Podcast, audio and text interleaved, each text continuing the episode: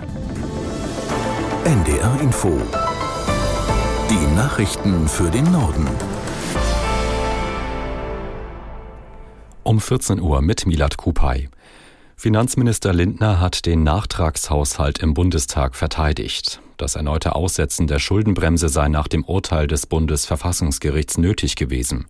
Für den Haushalt 2024 sieht das aber wohl anders aus. Aus Berlin Katharina Seiler. Wenn man danach geht, was der Bundesfinanzminister in der Debatte gesagt hat, dann soll der Haushalt 24 mit Sorgfalt und Weitsicht beschlossen werden. Und das klingt schon mal nicht danach, dass er ihn noch schnell vor Weihnachten beschließen will. Und was auch deutlich wurde, Lindner will die Schuldenbremse für 24 nicht nochmal aussetzen.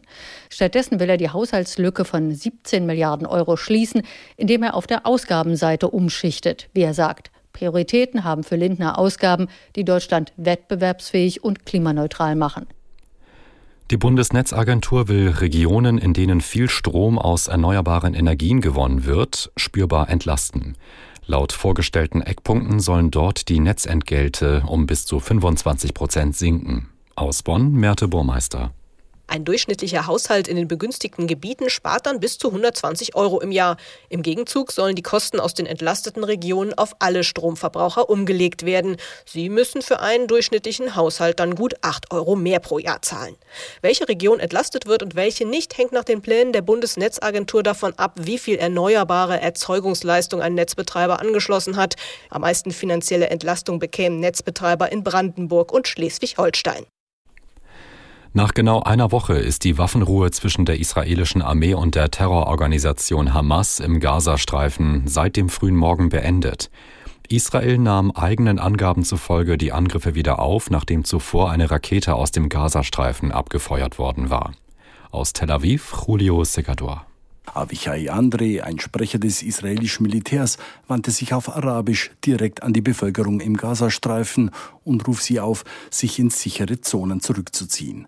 Dazu wurden über Khan Yunis Flugblätter von Flugzeugen abgeworfen, in denen die Bevölkerung aufgefordert wird, die Stadt unverzüglich zu räumen und sich in den Südwesten Gazas zu begeben. Khan Yunis ist nach Gaza City die zweitgrößte Stadt des Gazastreifens.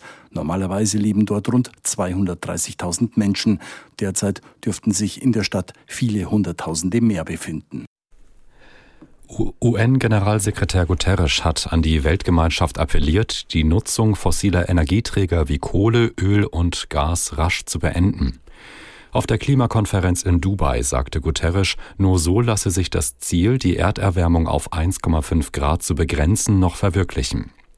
Der britische König Charles III. sagte in Dubai, die Welt sei bei der Senkung der Emissionen nicht auf einem guten Weg. EU-Kommissionspräsidentin von der Leyen warb dafür, weltweit einen Preis für den Ausstoß von Kohlendioxid festzusetzen. Dieses Modell, das in der Europäischen Union bereits praktiziert werde, habe sich bewährt. Wenn ein Wolf in einem Gebiet immer wieder Nutztiere reißt, dann soll er in Deutschland künftig schneller als bisher getötet werden dürfen. Darauf haben sich die Umweltminister von Bund und Ländern bei ihrem zweitägigen Treffen in Münster geeinigt. Was sich jetzt ändert beim Thema Wolfsabschüsse, das fasst Amir Brecht zusammen. Die Bundesländer sollen bestimmte Regionen festlegen können, in denen es viele Wolfsrisse gibt. Da soll der Wolf dann leichter abgeschossen werden dürfen. Und anders als bisher soll dann für einen Abschuss nicht erst eine DNA-Analyse abgewartet werden müssen, wenn ein Wolf Zäune überwunden und Nutztiere gerissen hat. Die Pläne, die jetzt letztendlich umgesetzt wurden, hatte Bundesumweltministerin Lemke schon im Oktober vorgelegt. Sie betont, die neuen Regeln entsprechen dem geltenden Artenschutz und sie seien auch mit EU-Recht vereinbar.